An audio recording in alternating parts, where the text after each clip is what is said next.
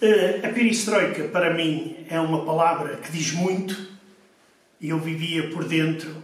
E como este programa se chama Perestroika, eu só lhe posso desejar muitas felicidades, mas que tenha muito maior êxito do que a perestroika soviética.